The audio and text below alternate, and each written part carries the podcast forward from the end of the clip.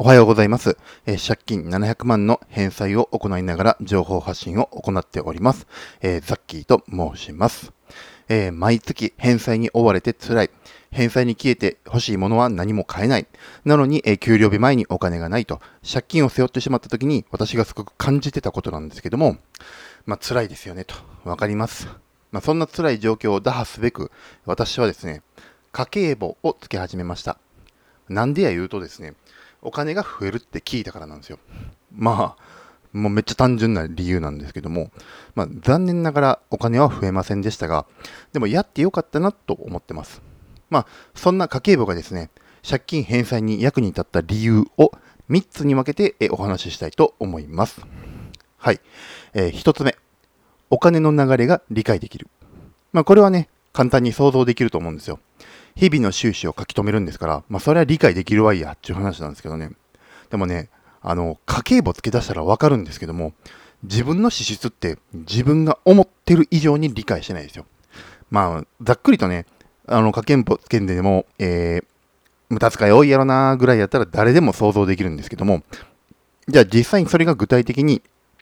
いくらぐらい無駄遣いしてるんやろうっていうのを具体的な数字で見えてきたら、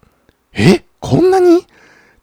間違いなく驚きますね。私間違いなくそうでしたね。間違いなくっていうか私はそうでした。こんな使ってたんって、ちょっと自分の使い方に、あの、引いてくしまったぐらいなんですね。あの、まあ、やってみたらわかりますが、驚くこと、浮き合いだと思います。あの、固定費みたいに、請求書とか明細表とか、まあ、支払ったお金が具体的に明記されてるものっていうのが、まあ、確認できるんであれば、まだ理解しやすいかもしれないんですけども、でも、みんながみんなそうじゃないじゃないですか。生活してたら、やっぱ固定費だけじゃなくて、まあ、食費だったり、タバコだったり、お酒、間食とかの変動費っていうのも発生しますと。で、この変動費が把握できずに、まあ、無駄遣いしてました、なんてことになりがちですと。なので、まずは、お金の流れを理解するとことこ、えー、お金の流れを理解することから始めたらどうかなと思います。二つ目、本当に見直すべき支出がわかる。えー支出を見直すって言ってもですよ、まあ、何でもかんでも支出を抑えたらいいかって言われたらそうじゃないですよねと。まあクレヨンしんちゃんのあの、ミサエさんがすごいわかりやすいんですけども、まあ、家計を見直すって言って、まあ、胃の一番にですよ、食費とかお酒代、おやつ代をケチってしまいますよね。ほんで結局自分も家族もストレスになって、まあその反動なんかなんかようわかんないですけど、バーゲンセールですごい高い服を買って、まあ、結局失敗してしまったっていう、まあお決まりなパターンですよね。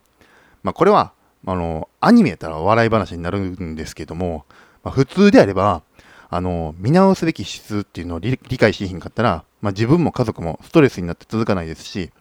あの、はっきり言ってそのおやつとかお酒とか何十円何百円単位をあの、キリキリ切り詰めたところで、まはっきり言って、も大した効果は見込めないんですよね。で、そうなってしまうと、え、節約こんな頑張ってんのに全然お金残らへんやん、なんていうようなことになりかねないと。で、さっきも言いましたけれども、このアニメやったら笑い話で済むんですよ。でも、実際にですよ、家族にストレスを感じさせてまでやった節約が、もう大して効果ありませんでしたなんてことになったら目も当てられないじゃないですか。節約をしたいなって思うんであれば、まず、現状のお金の理解、流れを、一番目で言った、現状のお金の流れを理解して、一番無駄に使ってるのって何だろうっていうふうに、えー節約するべき費目っていうのを、ちゃんと洗い出してからそこを節約するっていうふうに、えーしていくべきだと思います。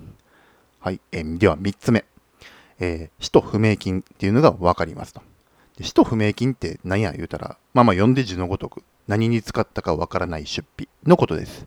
使途不明あの使途不明金って、まあ、あるだけで厄介ですよねと。何に使ってるのか分かれば対策が打てるんですけども、でも、使途不明金って何に使ったか分かんないので、対策の打ちようがないんですよね。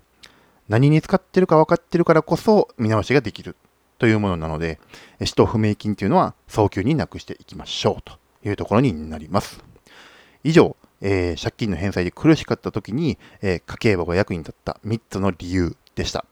えーここで、えーちょっと私の話をさせてもらうんですけども、えー借金の返済で一番苦しかった時期って、毎月の給料から8万円から10万円ぐらい減ってたんですね、私。あの、この時の私はほんまにひもじくって、まあ、ご飯を食べることが、ま、精一杯っていうような状態でした。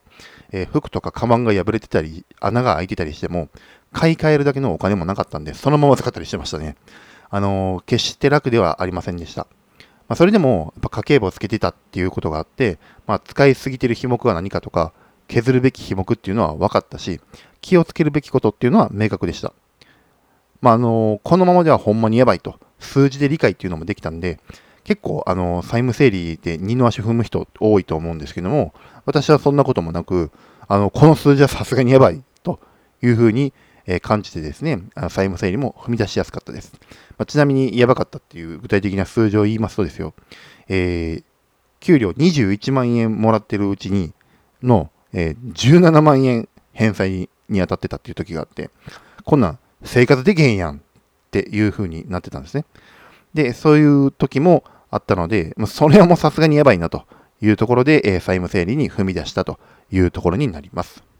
まあ、そんな家計簿もですよ、つけ始めて丸5年経ってます。今となっては当たり前のようにつけてて、あの、日々の家計管理に一役買ってくれてるんですけども、まあ、冒頭でも言ってたように、家計簿でお金って増えたりはしません。でも自分の生活の中にあるお金を増やすためのヒントに気づかせてくれるものであったというふうに思ってます。家計簿を5年つけ続けて感じたことです。えー、日々の返済が辛いなというふうに感じている方、家計を見直すためにも家計簿から始めてみてはいかがでしょうか。最後までお聴きくださりありがとうございました。それではまた次の放送でお会いしましょう。さようなら。